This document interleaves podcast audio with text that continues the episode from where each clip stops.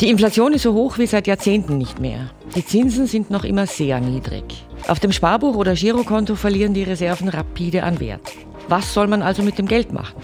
Lohnt es sich noch, in Immobilien zu investieren? Oder ist der Aktienmarkt die bessere Wahl? Kann es überhaupt gelingen, die massive Teuerung zu schlagen? Darüber spreche ich heute mit Hava Missimi, Finanzbloggerin, Jungunternehmerin und Buchautorin aus Deutschland. Eine Frage noch. Ein Podcast der Agenda Austria.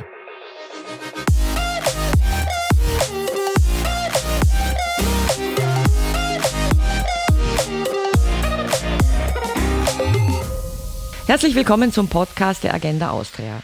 Mein Name ist Rosemarie Schweiger und unser Thema heute ist die Geldanlage. Hava Missimi betreibt seit 2018 einen erfolgreichen Finanzblog, mit dem sie sich vor allem an junge Menschen wendet. Vor eineinhalb Jahren erschien ihr Buch Money Kondo, wie du heute deine Finanzen aufräumst und morgen freier lebst. Missimi hat ein Wirtschaftsstudium absolviert, bei mehreren Unternehmensberatungen gearbeitet und sich vor kurzem als äh, Finanzberaterin selbstständig gemacht. Frau Messimi, herzlich willkommen bei unserem Podcast. Schön, ja, dass Sie da sind. Vielen Dank für die Einladung. Frau Messimi, vielleicht erzählen Sie unseren Zuhörern erst einmal, wie Sie persönlich zum Thema Geldanlage gekommen sind. Soviel ich weiß, stammen Sie ja nicht aus einem reichen Elternhaus, äh, in dem diese Frage besonders wichtig war, oder? Nee, tatsächlich nicht. Also meine Eltern sind aus dem Kosovo und quasi aus dem Krieg geflohen und wir haben hier bei Null angefangen oder meine Eltern bei Null angefangen. Und ähm, ja, wie bin ich zu dem Thema gekommen? Es hat mich so ein bisschen beschäftigt, vor allen Dingen, während des Studiums, weil ich halt angefangen habe zu arbeiten, um quasi mein Studium zu finanzieren, weil ich nicht zu Hause wohnen konnte und dadurch natürlich auch ganz anders irgendwie wirtschaften musste, was einnehmen musste, neben dem Studium arbeiten musste. Und da so das erste Mal mit den Themen Sparen in Berührung gekommen bin und wie ich das so ein bisschen für mich umsetze. Da ist jetzt nicht so viel übrig geblieben, sage ich mal, um Geld zu investieren. Aber mit dem ersten Job und dadurch, dass ich, glaube ich, da so ein bisschen ja gelernt hatte, wie man richtig spart oder mit dem Geld umgeht, geht, ähm, habe ich mir dann natürlich auch so Fragen gestellt, hey, ich arbeite für mein Geld, was kann mein Geld denn eigentlich für mich tun, was ich hier verdiene? Weil auf dem Konto gab es ja 2017, 2018, als ich im Beruf eingestiegen bin, ja auch schon gar keine Zinsen mehr auf dem Girokonto. Genau. Wenn wir vielleicht noch einen Schritt weiter hinten anfangen ja. oder als Sie noch jünger waren. Ihr allererster Job habe ich gelesen, glaube ich, war Zeitungen austragen. Stimmt ja, das? ja, genau. Das war mein erster Job. Das habe ich so nebenher gemacht. Äh, Wissen Sie noch, was Sie dafür verdient haben? Ganz wenig. 40 Euro, glaube ich, im Monat oder so. Also super wenig. Das war quasi so ein bisschen Taschengeld, was man da bekommen hat. Ja. Also da gab es noch nichts zum Anlegen. Nee.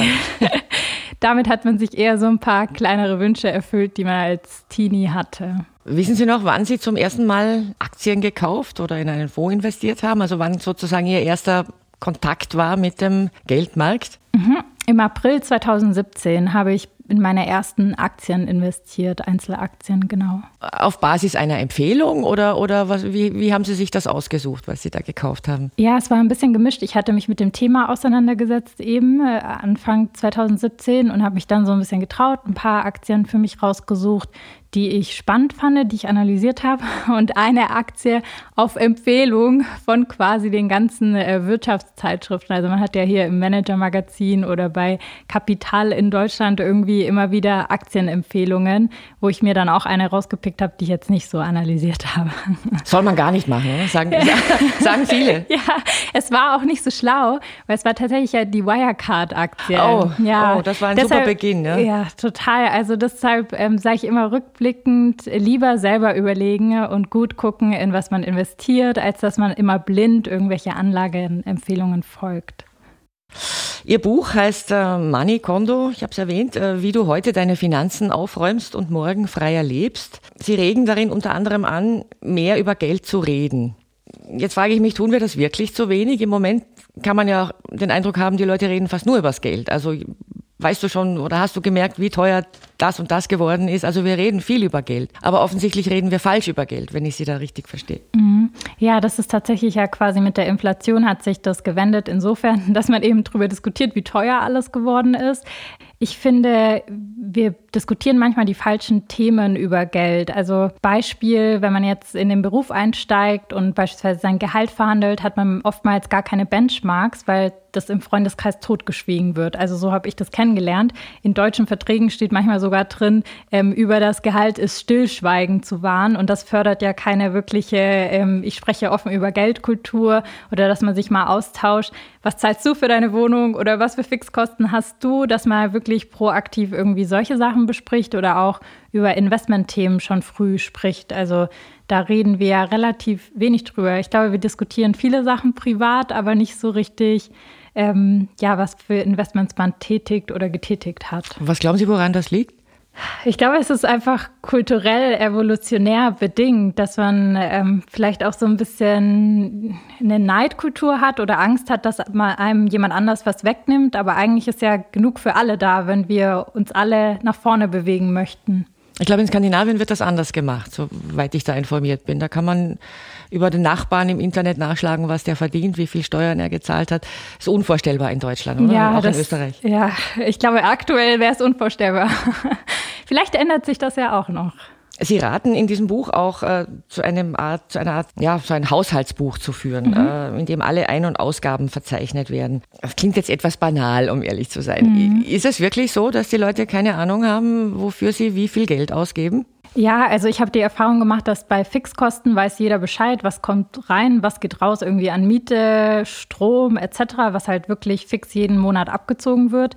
Aber alles, was sich um die variablen Kosten dreht, da hat niemand dann mehr eine Ahnung, wie viel er eigentlich für den Kaffee oder fürs Essen gehen oder da ausgegeben hat, obwohl das auch ein relativ großer Hebel ist und ja auch zu unseren Ausgaben gehört. Ähm, ich sage immer, jedes gute Unternehmen kennt seine Zahlen und das sollte bei Menschen oder bei uns auch genauso sein, weil wir gehen ja auch für Geld schlussendlich arbeiten. Ist halt ein schmaler Grad, oder? Wenn man jeden Kaffee, den man wo trinkt, aufschreibt, kann man leicht zum Pfennigfuchser werden. Ja, genau. Also ich bin der Meinung, dass man sein Leben trotzdem genießen sollte. Ich glaube aber, dass zum Beispiel mit einem Haushaltsbuch, wenn man sich wirklich mal Gedanken macht und das einmal oder zweimal im Jahr macht und wirklich mal alles trackt, dann muss man das jetzt auch nicht jeden Monat machen, aber man kriegt ein ganz anderes Gefühl für sein Geld und auch kann das so ein bisschen spiegeln mit seinen Werten. Hey, ist mir das überhaupt wert, quasi, dass ich dafür Geld ausgebe?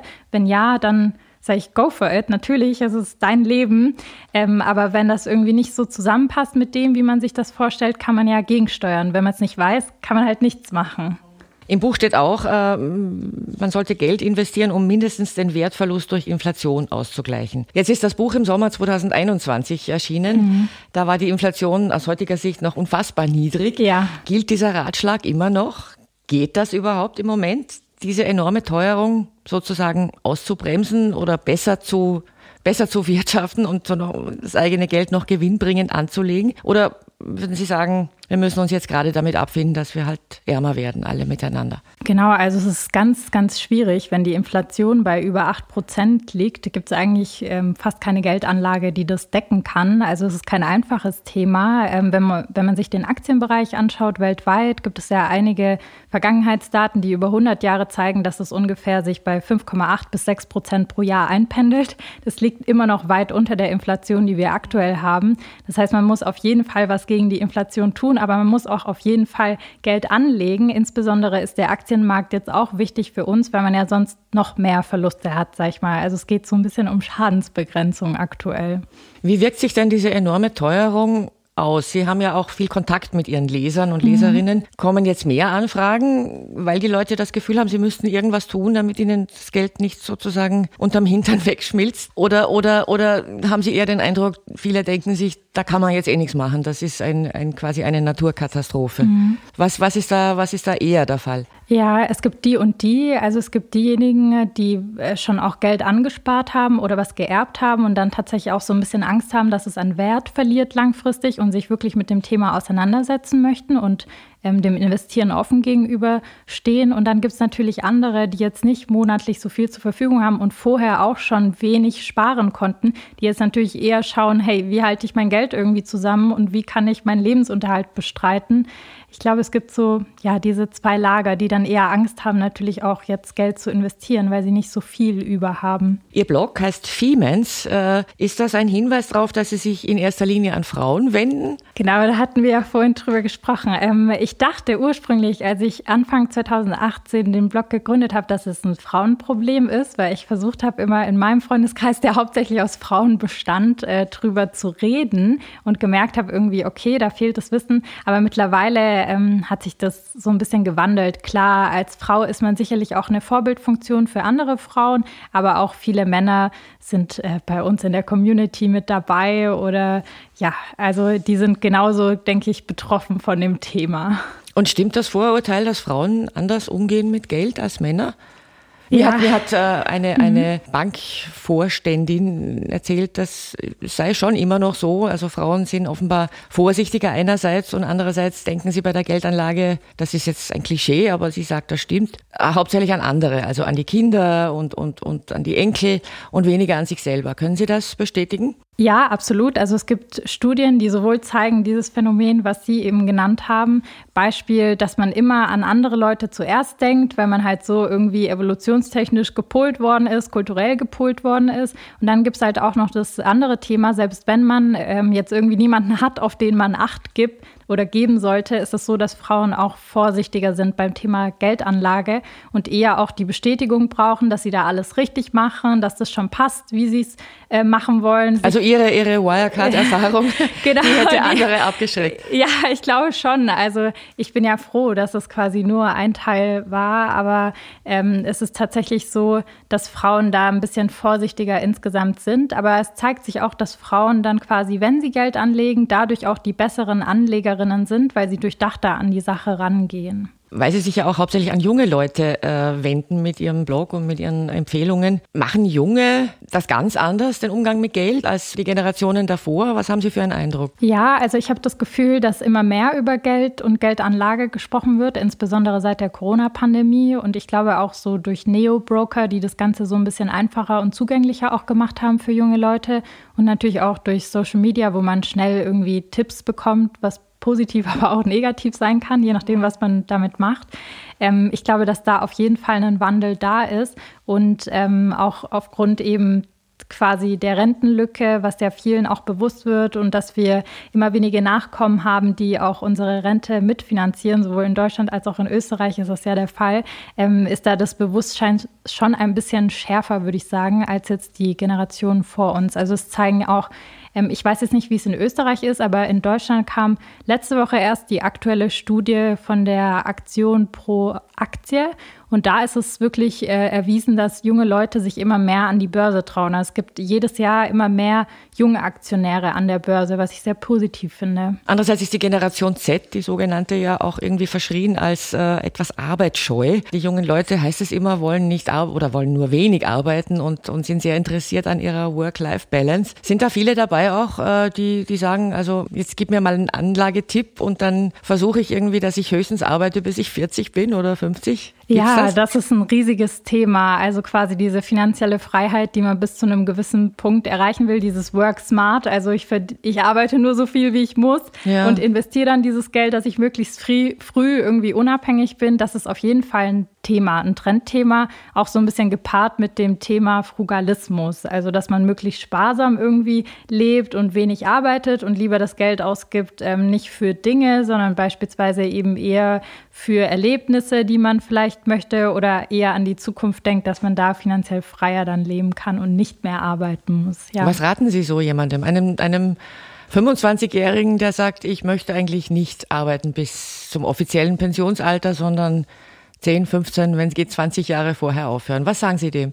Ja, dann muss man früh anfangen auf jeden Fall mit dem Investieren und sich halt wirklich mal ausrechnen, was brauche ich denn zum Leben, womit komme ich klar, welcher Lebensstandard möchte ich haben, auch in Zukunft und sich das wirklich einmal gut durchkalkulieren. Ich glaube, es ist nicht unrealistisch, aber man muss auf jeden Fall viel mehr investieren als jetzt, sage ich mal, jemand, der sagt, ich möchte zum gesetzlichen Renteneintritt einfach in Rente gehen und mir einen schönen Lebensabend machen. Ähm, ich glaube, das sollte aber auch nicht die oberste Prio haben beim Investieren, weil Arbeiten ja auch Spaß machen kann Und ähm, man kann sich ja auch früher schon Freiheiten erlauben. Also, dass man sagt, ich arbeite weniger schon vorher und genieße mein Leben auch jetzt irgendwie. Also, so eine gute Balance zu finden, ist, glaube ich, auch wichtig. Sie sagen, jetzt sei ein sehr guter, wenn nicht sogar der beste Zeitpunkt, um zu investieren, weil die Kurse auf Talfahrt sind oder zum Teil schon runtergerasselt sind. Andererseits gibt es da diese alte Börsenweisheit, Never catch a falling knife, kennen mhm. Sie bestimmt. Wer hat jetzt recht? Sie oder die alte Börseweisheit? Ja, es gibt, es gibt so viele Börsenweisheiten. ja, stimmt, ja. genau, also ähm, es zeigt sich auch hier wirklich, wenn man langfristig investiert und langfristig bedeutet im Finanzbereich 10 plus Jahre, idealerweise 15 Jahre Mindestanlagehorizont, dass diese Krisenzeiten insbesondere jungen Menschen helfen, die jetzt nicht kurz vor der Rente stehen in 10, 15 Jahren, sondern noch Zeit haben, beispielsweise 20, 30 Jahre, dass man dadurch nochmal seine Rendite verbessert. Also man kommt nicht nur auf diese Durchschnittsrendite, die man eben für die letzten 100 Jahre beispielsweise berechnet hat, sondern dadurch, dass ich günstiger einkaufen kann, kann ich meine Rendite sogar deutlich verbessern. Wichtig ist halt diese Aussitzphasen zu haben, weil wir hatten auch schon einige Krisen und wir haben diese Krisen überwunden, auch an der Börse. Also Corona erst als letztes Beispiel, wo sich die Börse sehr schnell erholt hat, aber auch die Dotcom-Blase und Co., davon haben wir uns auch erholt. Und wenn wir alle langfristig Wachstum anstreben, was ja in, in unserer Menschheit quasi immer der Fall ist, Fortschritt und Wachstum, dann ist es zwangsläufig so, dass du, durch die Konjunktur eigentlich die Wirtschaft ja insgesamt mitwachsen wird und dadurch auch ähm,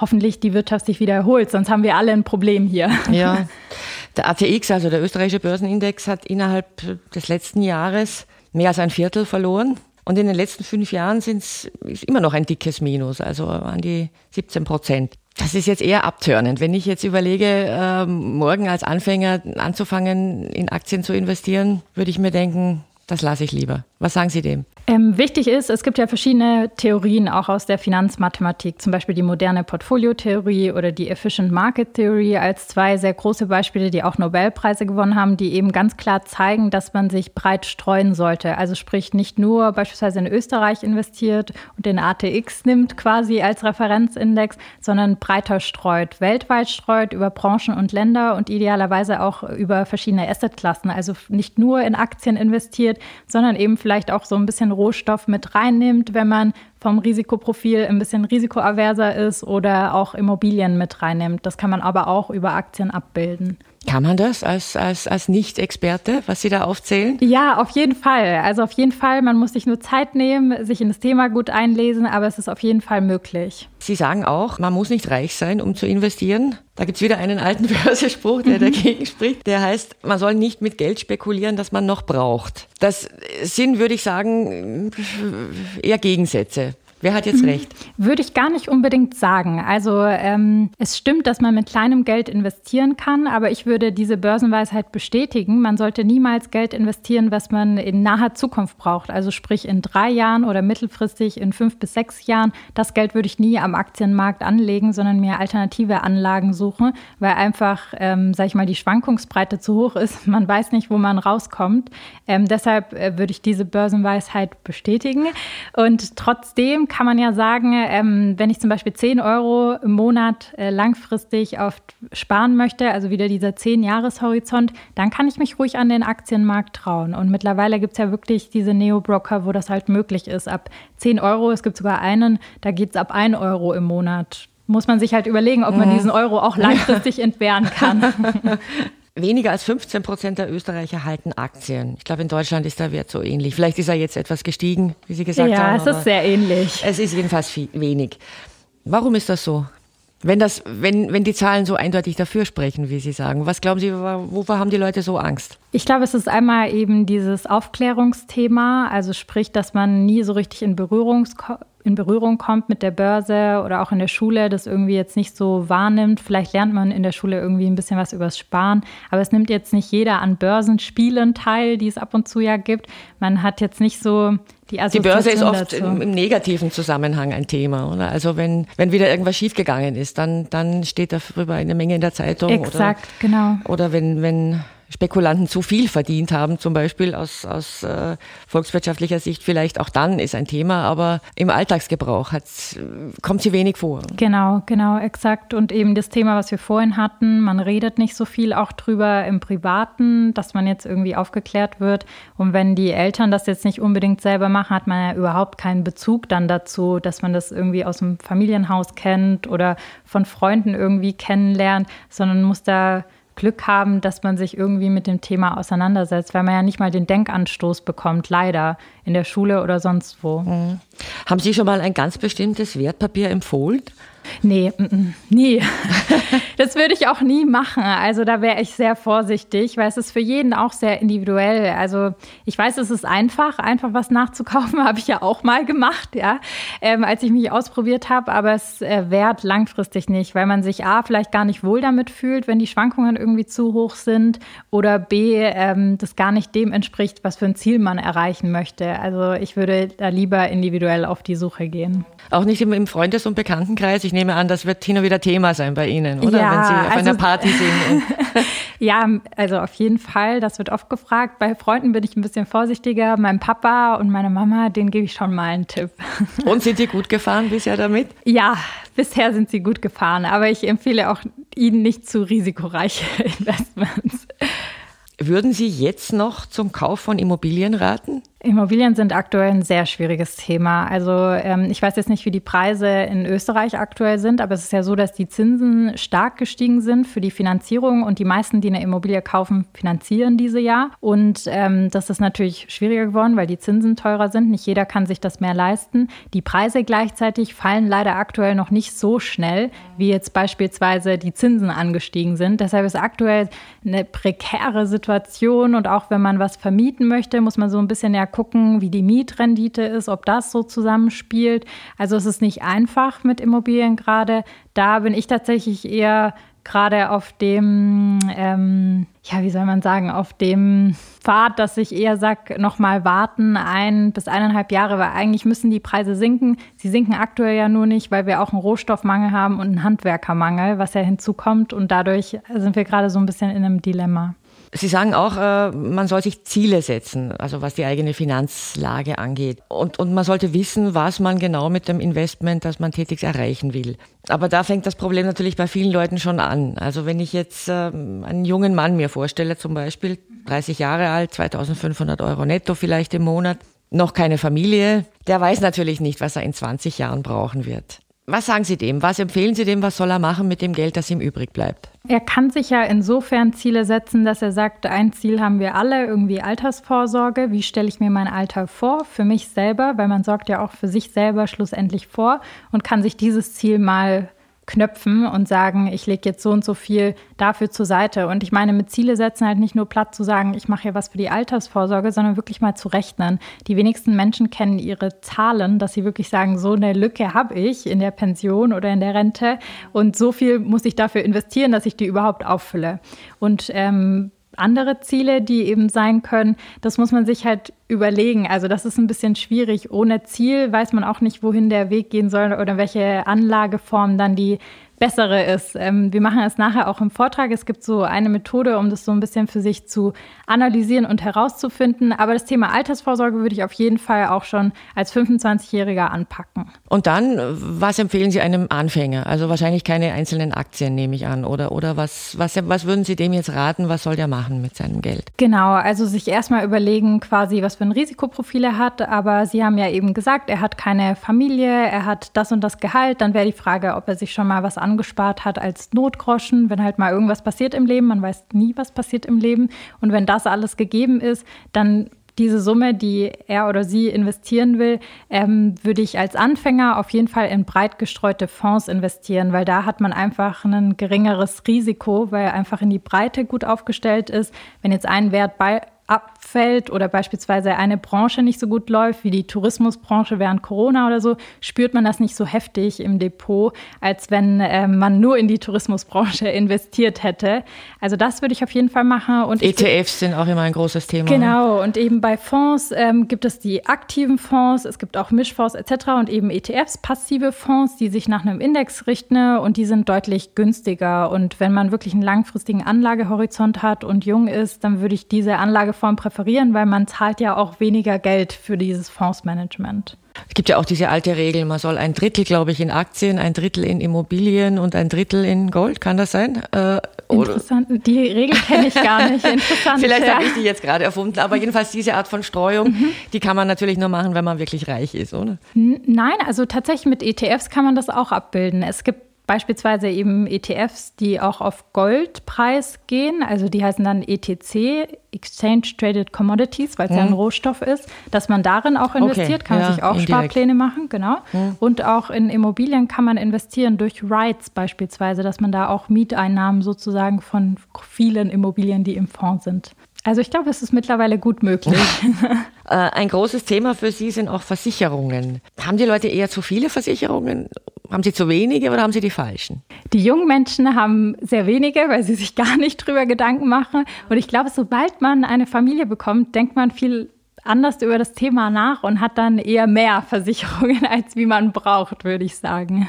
Welche braucht man denn unbedingt, würden Sie sagen, als junger Mensch, mhm. vielleicht mit oder ohne Familie, je nachdem? Ja, als Berufseinsteiger würde ich sagen, also ist wichtig natürlich die Krankenversicherung, entweder gesetzlich oder wenn man selbstständig ist, kann man gucken, wie man es macht. Die private Haftpflichtversicherung ist wichtig, wenn man jemand anderem einen Schaden zufügt, weil man haftet ja mit seinem ganzen Vermögen auch in der Zukunft, ganz wichtig.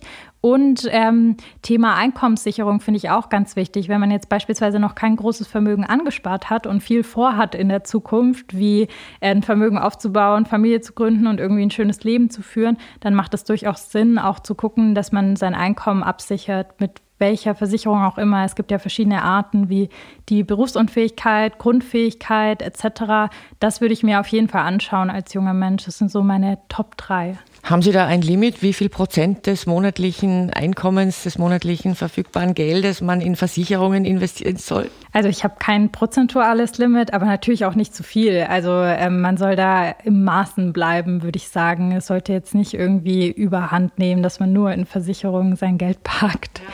Weil am Ende ist es ja Risiko, was man absichert. So viel wie nötig, so viel wie möglich sozusagen. In einem Ihrer Blogbeiträge stellen Sie auch die Frage, was bedeutet reich sein für dich? Mhm. Ich möchte die Frage jetzt an Sie stellen. Was bedeutet es für Sie? Ab welcher Summe würden Sie sagen, ich bin reich? Ja, das ist also keine konkrete Summe. Für mich ist reich sein, wenn ich sagen kann, ich fahre jetzt auch so ein bisschen runter von der Arbeit und muss nicht mehr. Ich arbeite super gerne und ich denke, dass ich auch weiterarbeiten würde, auch wenn ich nicht mehr muss sozusagen. Aber schon einen Tag weniger in der Woche zu haben, ist, glaube ich, so ein großes Ziel von mir, wo ich sagen kann, da beschäftigt ich mich mit anderen Themen oder kann mich auch sozial engagieren, beispielsweise einen eigenen Verein gründen. Das ist für mich finanzielle Freiheit. Und wenn ich mir im Supermarkt ähm, nicht auf die Preise achten muss und einfach alles kaufen kann und auch andere einladen kann zum Essen. Und sonst haben Sie keine Definition, ab wann gilt jemand als reich bei Ihnen? Nee, also es ist Weil das ganz ist ein altes Streitthema ja. auch immer wieder. Also ja, die, die, die, wo man jetzt als, als, als, als Nicht-Reicher sagen würde, der mhm. ist reich, die leugnen das für gewöhnlich. Ja, weil es halt äh, sehr subjektiv ist. Es kommt ja auf den Lebensstandard an, den man sich wünscht. Und wenn man vier Millionen auf dem Konto hat, aber jedes Jahr auch vier Millionen ausgibt, dann ist das nicht viel, ja. Während jemand anders, der vielleicht nur 2000 Euro im Monat ausgibt, bei vier Millionen sagen würde, ich bin reich und kann mir den schönsten Lebensabend machen und auch für meine Nachfahren so ungefähr. Es kommt immer drauf an, ja. Sie haben sich schon kurz erwähnt, wenn Sie reich wären, würden Sie trotzdem arbeiten. Also mir macht Arbeiten Spaß. Ich finde es auch wichtig, weil es ist eher, man beteiligt sich an der Gesellschaft ja auch mit seiner Arbeit und mit dem, was man kann und ähm, ist ja ein Glied in dieser Gemeinschaft sozusagen und das finde ich einfach sozial und ähm, ich finde, jeder sollte ja insofern auch so ein bisschen sozial sein, weil wir leben ja alle gemeinsam und nicht jeder für sich, habe ich zumindest so das Gefühl, oder? Weil wir machen Politik gemeinsam, wir wollen gemeinsam nach vorne kommen und dazu gehört auch Arbeit. Frau Messimi, vielen Dank für das Gespräch. Ja, vielen Dank. Eine Frage noch. Ein Podcast der Agenda Austria.